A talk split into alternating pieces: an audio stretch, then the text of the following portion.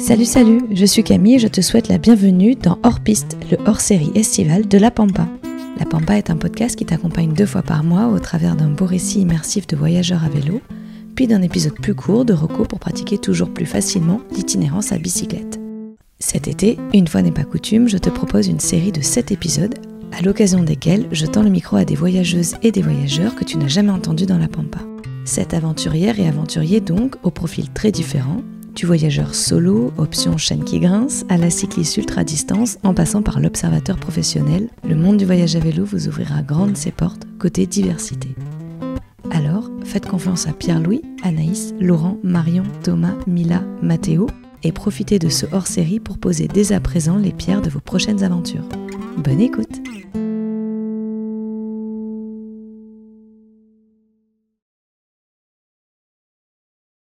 Épisode 1 Pierre-Louis dit Pilou la pile.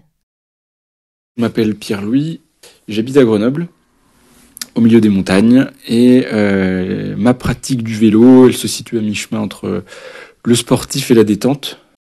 Ce que j'aime bien dans le vélo, c'est partir en itinérance pendant plusieurs jours. Ma philosophie, c'est euh, monter d'école pour pouvoir les descendre. Je recherche pas forcément la performance. Ce qui me botte plutôt dans le, dans le vélo, c'est rouler avec des potes. J'ai trouvé un super groupe euh, qui fait ça très bien euh, à Grenoble, qui s'appelle Petit Plateau.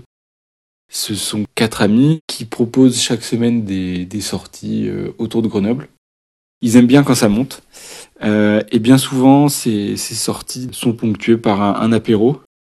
C'est vraiment détente, mais ça n'empêche pas des fois de se tirer un peu la bourre dans les montées.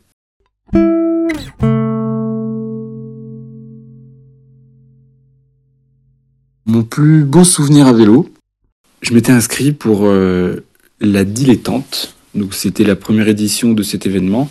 Le concept c'était de partir de Grenoble, de suivre une trace à travers donc les massifs de la Chartreuse, des Bauges, euh, des Aravis et du Beaufortin. Et puis de, partager un bon moment euh, avec tous les autres participants et participantes.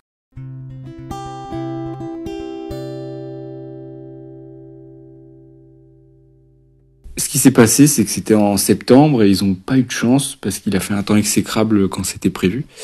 Donc ils ont dû euh, réaliser une nouvelle trace au pied levé. Donc ça m'a permis de, de connaître euh, pas mal de petites routes que je ne connaissais pas. Euh, et puis surtout, euh, au cours de la journée, des groupes qui se font et qui se défont en fonction des rythmes, des allures de chacun, des endroits où on passe. C'est vraiment agréable. Et j'ai gardé de forts contacts avec euh, plusieurs personnes rencontrées lors de cet événement.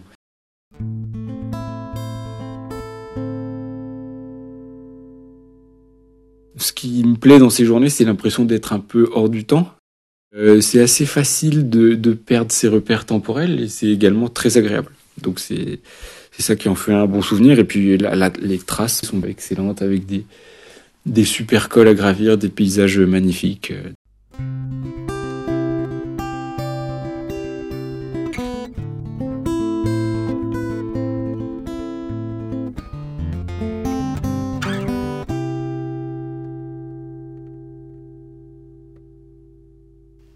Pierre-Louis, petite question. Que t'apporte le voyage à vélo qu'un autre moyen de transport ne t'apporterait pas euh, ben déjà, c'est la satisfaction d'être son propre moyen de locomotion. On ressent vraiment euh, chaque kilomètre parcouru. La lenteur aussi, c'est un, un, concept qui est plus trop d'actualité de nos jours, où il faut toujours aller de plus en plus vite euh, partout, tout le temps. Et prendre son vélo, ça permet, alors euh, chacun roule à son rythme, bien sûr, hein, mais ça permet de faire euh, tout ça avec avec lenteur et c'est pas mal non plus euh, des fois de s'échapper un peu du quotidien et d'arriver à, ralentir. Et puis bien sûr bah, l'impact écologique parce que euh, bah, le vélo ça ne rejette que le CO2 que qu'émet la respiration de celui ou celle qui pédale donc c'est vrai que c'est c'est un coût écologique euh, minime par rapport à tous les autres moyens de locomotion.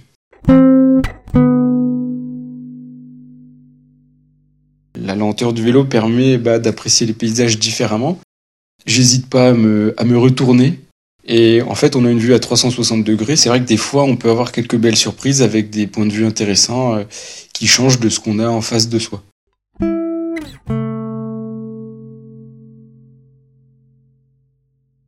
Ce qui me marque, c'est vraiment les odeurs. Quand on roule bah, dans des rizières, euh, dans des champs de maïs, dans une forêt, le long d'une voie ferrée, ou bien euh, à 2000 mètres d'altitude, on ne sent pas du tout les mêmes choses.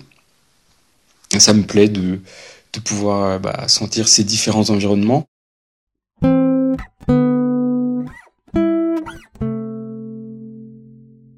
Pour moi, quel serait le voyage idéal?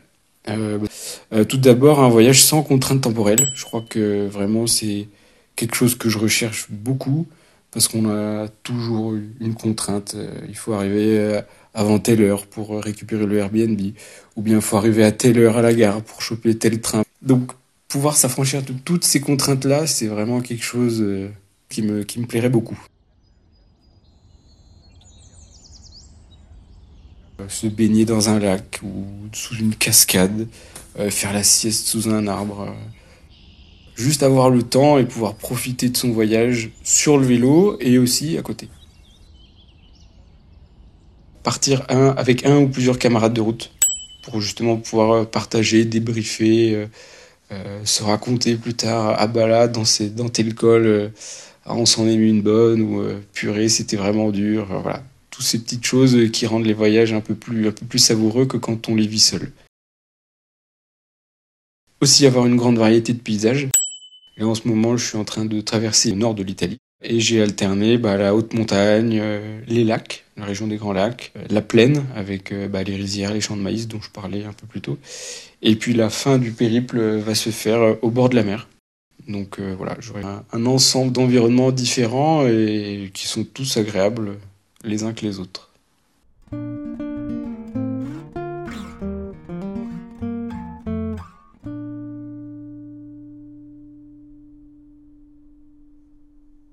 Alors Pierre-Louis, la semaine prochaine, je recevrai Anaïs, qui est une ultra cycliste et qui a la particularité de te raconter ses sorties comme elle te raconterait son dernier achat à la boulangerie, en mode simple, basique. Aurais-tu une question à lui poser? Bonjour Anaïs. Tu as l'air de faire des, sorties euh, des sorties, même plus que des sorties, des courses assez costaudes, mais en toute décontraction. Comment est-ce que tu arrives à garder ce détachement face à la difficulté physique et logistique?